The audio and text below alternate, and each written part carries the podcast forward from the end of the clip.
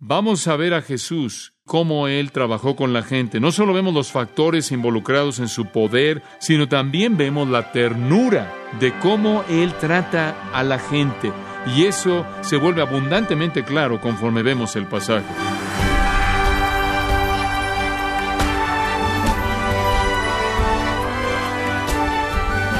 Bienvenido a su programa Gracias a vosotros con el pastor John MacArthur.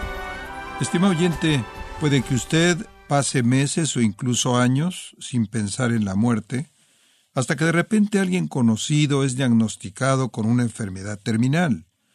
O usted se encuentra a bordo de un avión que tiene problemas en el motor, y así la realidad de la muerte haya cabido en usted. No tiene por qué temer aun cuando la muerte se aproxime, y por ello le invito a que nos acompañe cuando John MacArthur le ofrece un recordatorio alentador de por qué esto es cierto, mientras continúa con la serie titulada El asombroso poder de Jesús, en gracia a vosotros. ¿Sería tan amable de abrir su Biblia en Mateo capítulo 9? Mateo capítulo 9. Continuamos con nuestra Investigación de los versículos 18 al 26. Mateo 9, versículos 18 al 26. Y hemos titulado esta sección El poder de Jesús sobre la muerte. Nada es más maravilloso para nosotros que saber que Cristo ha conquistado la muerte. El escritor de Hebreos nos dice que Jesús vino para destruir aquel que tenía el poder de la muerte y como resultado de eso, para librarlos a ellos, a quienes mediante el temor de la muerte su vida entera estaban sujetos a esclavitud. Hebreos 2, 14 y 15. En otras palabras, el escritor dice que los hombres viven su vida entera sujetos a la esclavitud del temor de la muerte. Pero Cristo ha venido para librarlos de ese temor. La muerte es el espectro que asusta la vida de toda persona. Entre más tiempo vives, de manera inevitable, está en el futuro presente. Conocer o saber que Cristo ha conquistado eso es el gozo definitivo. Para la mayoría del mundo, no tienen dicho conocimiento y temen la muerte. Supongo que en mi vida, el hombre que pareció entenderlo mejor, el hombre que a lo largo de el espectro del estilo de vida del mundo, de la religión del mundo, a lo largo de toda la demostración de popularidad y medios masivos de comunicación y todas esas cosas, el hombre que sobresale como el hombre, por lo menos en mi vida, que el mundo pensó que tenía todo fue Mahatma Gandhi. Parecía estar en paz, parecía tener tranquilidad absoluta del alma, parecía conocer nada de temor. Quince años antes de la muerte de Gandhi, él escribió esto, Debo decirles en toda humildad que el hinduismo, como lo conozco, en su totalidad satisface mi alma, llena mi ser entero, y encuentro una frescura en el Bhagavad y el Upanishads que extraño aún en el Sermón del Monte, totalmente en paz, totalmente cómodo con su hinduismo.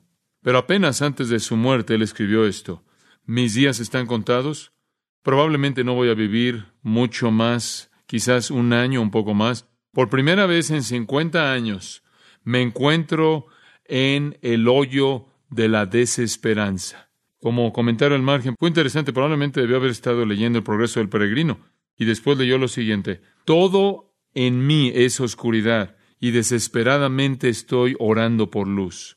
Inclusive Mahatma Gandhi, quien parecía tenerlo todo, Conforme comenzó a enfrentar la inevitabilidad de la muerte, vio que todo se desmoronaba. La gente hace cosas torpes cuando piensan al morir debido al temor. Un hombre del que leí es un relojero turco que decidió que él quería construirse una tumba especial con una ventana de ocho pulgadas arriba y él planeaba instalar un botón, una alarma eléctrica con una campana eléctrica dentro de la tumba porque si por error había sido sepultado vivo, él podía apretar el botón y entonces llamarle al guardia del cementerio. Él también planeaba tener un foco ahí y él instruyó a la gente que lo sepultaba asegurarse de que dejaran el foco por siete días y regresaran, y si estaba muerto, entonces podían apagarlo. En Brasil, un arquitecto ha diseñado un cementerio de 39 pisos, un rascacielos de 39 pisos. Hay muchos rascacielos en Brasil, la mayoría de ellos tiene gente viva ahí, pero este va a tener cuerpos ahí con una capacidad de 147 mil cadáveres. Tiene un helipuerto, de tal manera que los cuerpos pueden ser llevados ahí rápidamente. Van a haber dos iglesias y 21 capillas y camas cómodas para los amigos que lloran. También va a haber un trasfondo de música que continuamente está tocando música sombría y relajante a lo largo de las 24 horas del día. Y esto para enfrentar con el problema increíble de sepulturas en las porciones ya llenas de Brasil. ¿Sabía usted que Gran Bretaña es el primer país en el mundo que tiene más cremaciones que sepulturas? Están enfrentando el hecho de que ya no hay lugares que les queden para poner cuerpos. En Japón las tumbas están tan llenas que solo si usted está en la familia imperial se le puede garantizar una tumba. Rusia tiene el cementerio más grande. Tiene un cementerio que contiene 500 mil cuerpos. Acaban de construir un mausoleo en San Diego. En ese mausoleo tienen lugar para 70 mil cuerpos y junto a él tienen un jardín. Y en ese jardín encontramos una réplica de la tumba del huerto en Jerusalén, de donde creen que Jesús pudo haber resucitado.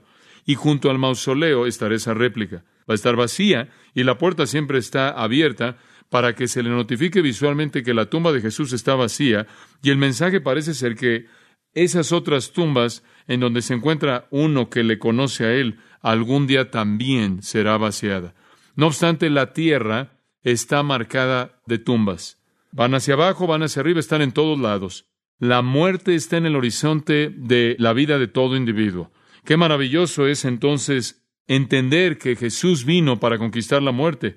Si usted ve Juan capítulo 5, quizás sería un buen lugar para enfocarnos en esto, aunque podríamos discutir muchos pasajes. Simplemente escuche lo que dicen varios versículos de Juan capítulo 5, versículo 21. Porque así como el Padre resucitó a los muertos y les dio vida, así también el Hijo da vida a quien Él quiere. Versículo 24. De cierto, de cierto os digo que el que oye mi palabra y cree en el que me envió, tiene vida eterna. Versículo 26 porque así como el Padre tiene vida en sí mismo, así le ha dado al Hijo el tener vida en sí mismo. En el capítulo 11 él dijo, yo soy la resurrección y la vida, el que cree en mí, aunque estuviera muerto, vivirá. Y el que vive y el que viviere y creyera en mí nunca morirá. En otras palabras, Jesús dijo tener poder sobre la muerte. Él dijo, el Padre tiene poder sobre la muerte y Él me está dando poder sobre la muerte. Y Él también dijo, porque yo vivo, vosotros también viviréis. Ahora, la obra de Mesías conquistaba en conquistar la muerte, quitar el temor de la muerte, hacer como el apóstol Pablo dijo en 1 Corintios 15, quitar el aguijón de la muerte, quitar la victoria de la tumba, el Mesías. Esto es para quitar la victoria a la tumba, el Mesías vendría. En últimas, el Mesías traería un estado eterno, dice Apocalipsis 21.4, donde ya no habrá muerte. El Mesías conquistaría la muerte. Y si eso es verdad, entonces cualquier persona que dice ser el Mesías debe demostrar su poder sobre la muerte, ¿verdad? Observe conmigo lo que dice Mateo 11, versículo 5. Juan el Bautista estaba preocupado por saber si Jesús realmente era el Mesías, el hijo de David, el prometido. Y entonces Juan envió un par de sus discípulos para investigar. Y en el versículo 3 de Mateo 11 los discípulos vinieron y dijeron, ¿Eres tú aquel que había de venir o esperaremos a otro? ¿Eres tú el Mesías? ¿Eres tú el prometido? ¿Eres aquel que Juan ha estado proclamando? Respondiendo Jesús les dijo, Id y haced saber a Juan las cosas que oís y veis. ¿Cuáles son? Los ciegos ven, los cojos andan, los leprosos son limpiados, los sordos oyen, los muertos son qué? Resucitados. Credenciales mesiánicas. Así es como sabemos que Él es el Rey. Ahora Mateo quiere que entendamos esto. Entonces en el capítulo 8 y 9, Mateo ha presentado el poder milagroso del Mesías. Él nos ha mostrado que Jesús tuvo poder sobre la enfermedad en el capítulo 8, versículos 1 al 17. Él nos ha mostrado que Él tuvo poder sobre los desórdenes físicos, espirituales y morales, en el capítulo 8, versículos 23 hasta el capítulo 9, versículo 17. Y ahora en el capítulo 9, 18 hasta el versículo 35, Él nos muestra que Él tiene poder sobre la muerte, la enfermedad, el desorden y la muerte. Él puede dar vista a los ciegos, Él puede dar oído a los sordos, Él puede hacer que los que no hablan hablen, Él puede resucitar a los muertos. Y ahí yace la credencial del Mesías. Él puede, a manera de adelanto, de probada, a manera de muestra lo que Él hará en su reino y a lo largo de la eternidad. Ahora, en nuestro texto, comenzando en el versículo 18, nos enfocamos en su poder sobre la muerte, el enemigo definitivo. Y hay tres milagros aquí. El primero es la resurrección de una niña muerta. El segundo es que da vida a ojos ciegos. Y el tercero da voz a uno que es mudo.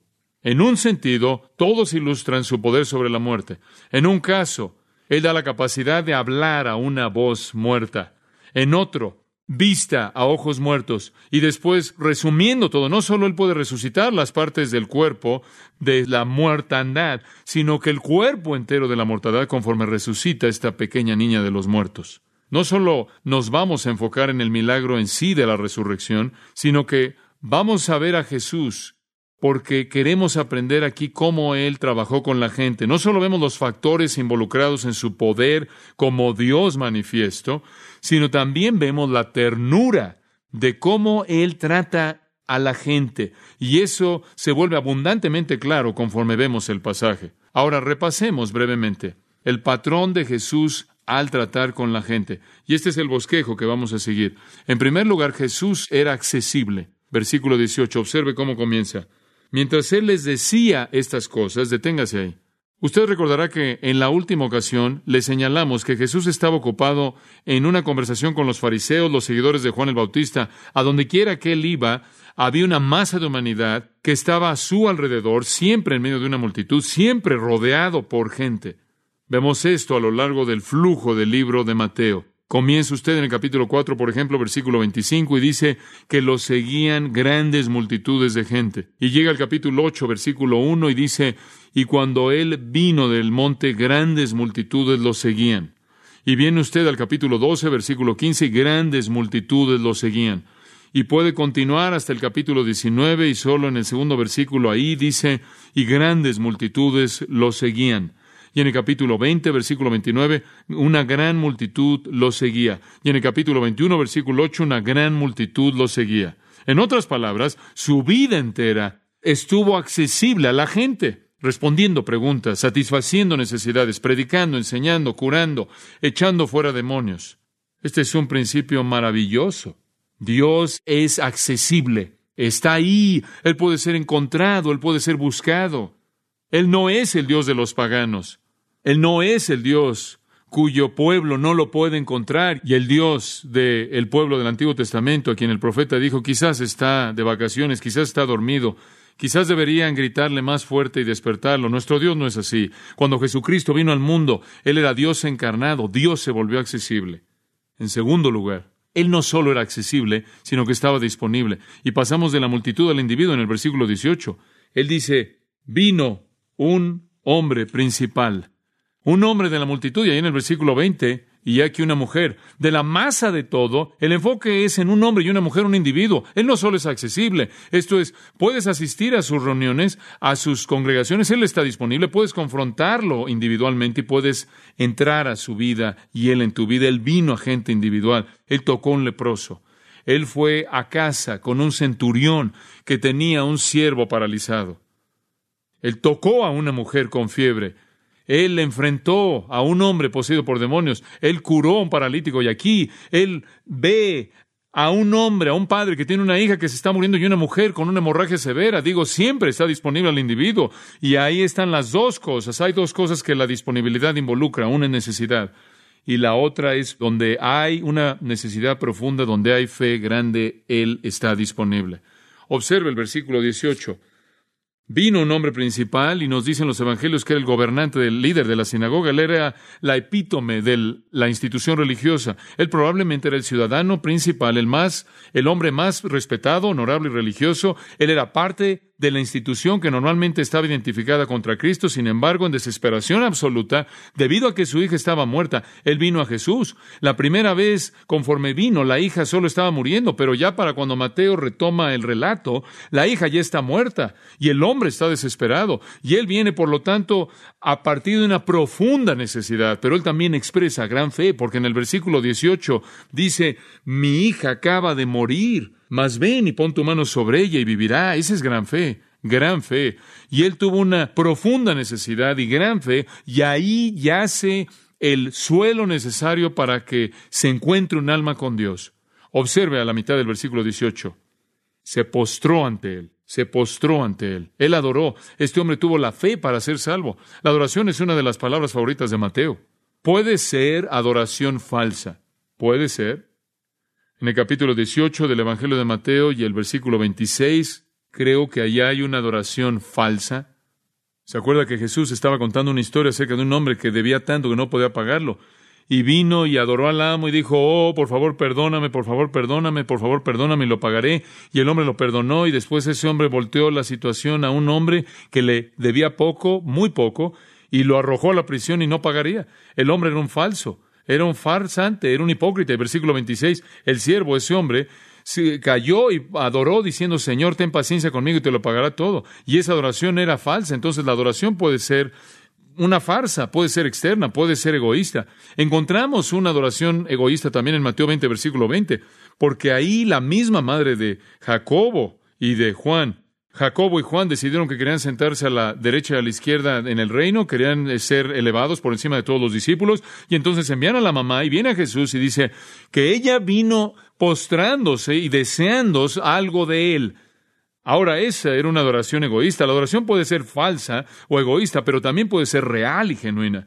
Y creo que cuando este hombre vino, él vino con una genuinidad, una realidad en su corazón. Si usted ve, por ejemplo, en Mateo 14, versículo 33, creo que vería adoración genuina. Jesús había caminado sobre el agua y cuando él se subió al barco, dice que cuando estaba en el barco, la gente que estaba ahí lo adoró diciendo, verdaderamente eres el Hijo de Dios. Ahora ahí está lo verdadero, verdadera adoración.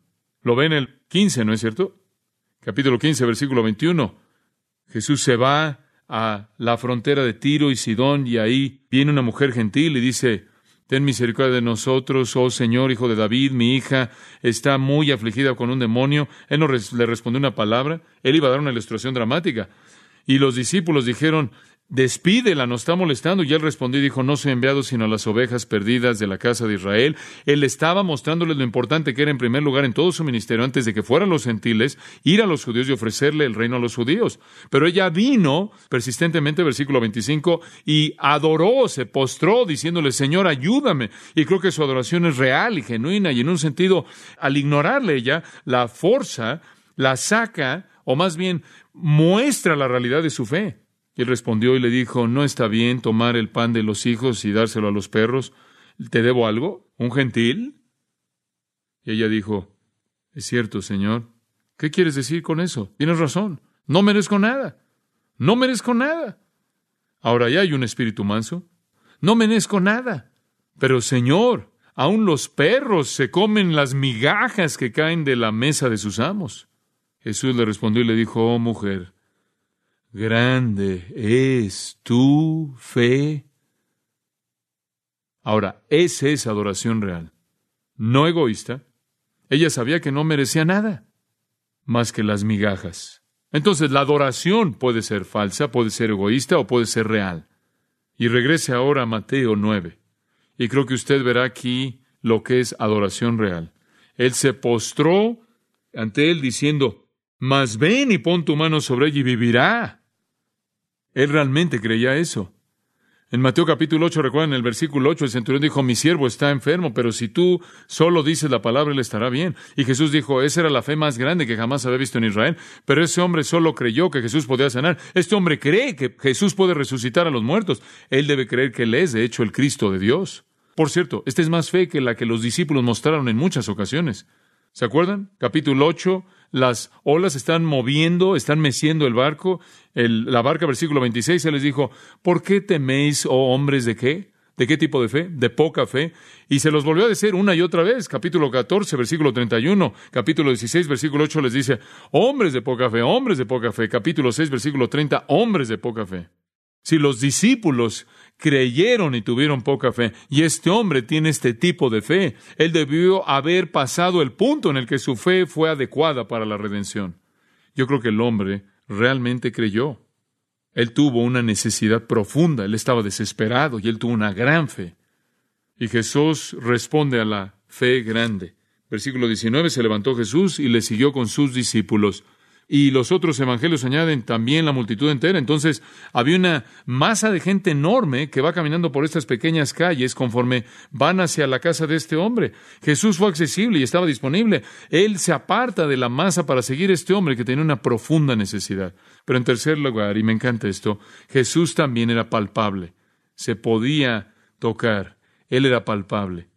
La multitud había oído, el hombre individual había adorado y ahora conocemos a una mujer que tocó. Versículo 20.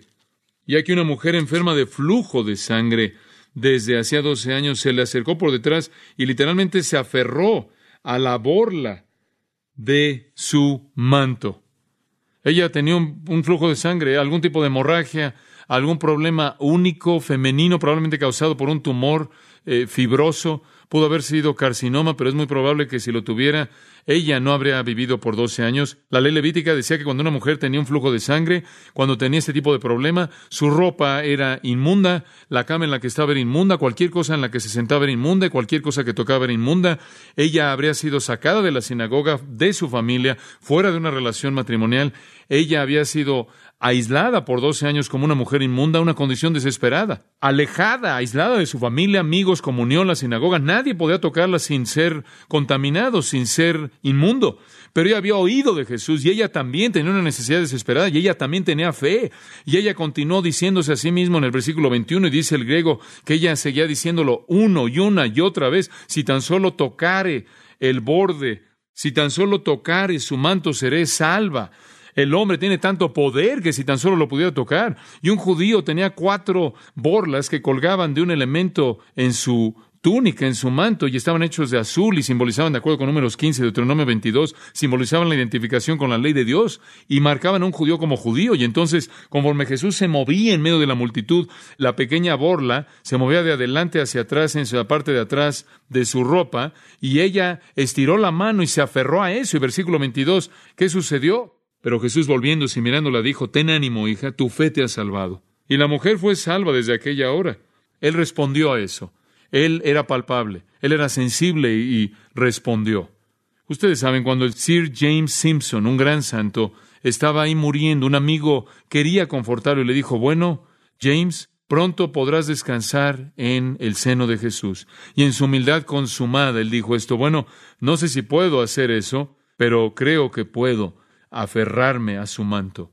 La mujer no quería ser exhibida en su vergüenza y en su pena. Ella solo quería alcanzar, estirar la mano y tocar, pero ella tenía la fe para creer. Y eso era lo que era necesario porque había tanto poder. El líder tuvo algo, un, un, motivo, algo inadecuado. Él realmente quería que su niña estuviera viva. Y la mujer, esta dama, tenía en cierta manera una fe inadecuada. Era algo supersticiosa, pero Jesús los tomó en donde estaban y los redumió a ambos. Ahora observe por un momento cuando dice al final del versículo 21 que ella pensó que podía tocarla y después Jesús se voltea, algo sucedió ahí que Mateo no registra, pero Lucas sí. Y quiero que lo vean en Lucas capítulo 8. Hay mucha interacción que los evangelios tocan que no podemos cubrir, pero quiero por lo menos mostrarle esto. Versículo 44 de Lucas 8 dice, se le acercó por detrás y tocó el borde de su manto y al instante se detuvo el flujo de su sangre. Entonces Jesús dijo, ¿quién es el que me ha tocado? ¿Quién me tocó? Y negando todos, dijo Pedro y los que con él estaban, maestro, la multitud te aprieta y oprime y dices, ¿quién es el que me ha tocado? Debes estar bromeando. Digo, estás siendo tocado por todo mundo ahí en la calle y estás preguntando, ¿quién me tocó? Pero Jesús conocía la diferencia entre el empujar de una multitud tibia y un alma fiel que quería agarrarse de él. ¿Quién me tocó? Y me encanta esto, versículo 46. Jesús dijo, alguien me ha tocado, porque yo he conocido que salió poder ha salido poder de mí. Esta es una declaración increíble. ¿Sabe lo que me dice? Que Jesús fue de tal manera el canal de la voluntad del Padre que el Padre podía sanar a través de él, aún antes de que él supiera quién estaba involucrado. Cuando él dijo, yo vine a hacer la voluntad del que me envió, él realmente dijo esto de corazón, fue una realidad. Él sintió el poder salir. Él era palpable, tan sensible al que lo tocó. Él conoce la diferencia entre alguien que está cerca de él y es curioso, alguien que es un buscador de emociones y alguien que se aferra a él en desesperación y fe. Él conoce el corazón con quién va a relacionarse. Él conoce a la persona que sale de la multitud y le dice, tú eres. Ahora, permítame llevarlo a un cuarto pensamiento. No solo fue accesible, disponible y palpable, sino que fue imparcial. Él fue imparcial. Cuando él se volteó para involucrarse con esta mujer, él mostró que era imparcial. Él pudo haber dicho, oiga, mira, señora, ¿podría soltar mi borla? Estoy tratando de llegar aquí a la casa del líder. Como alguien dijo, no se burle de mi borla. Estoy tratando aquí, escuche, si puedo hacer que este hombre se convierta, este hombre está a cargo de la sinagoga. Digo, podríamos tener un avivamiento en esta ciudad. Por favor, déjeme salir. Digo, estoy ocupado, esto es muy serio. No, como puede ver, Dios nunca ha buscado a las superestrellas y a las luces brillantes y a la gente famosa. Él siempre ha estado contento con gente como nosotros. La Biblia dice que el profeta Isaías predijo que cuando el Mesías viniera, él predicaría el Evangelio a quienes? A los pobres. Y Pablo dice, no hay muchos nobles, no muchos fuertes, sino que ha escogido Dios lo bajo y lo débil y las cosas insensatas. Realmente somos lo más bajo, ¿saben eso? ¿En serio?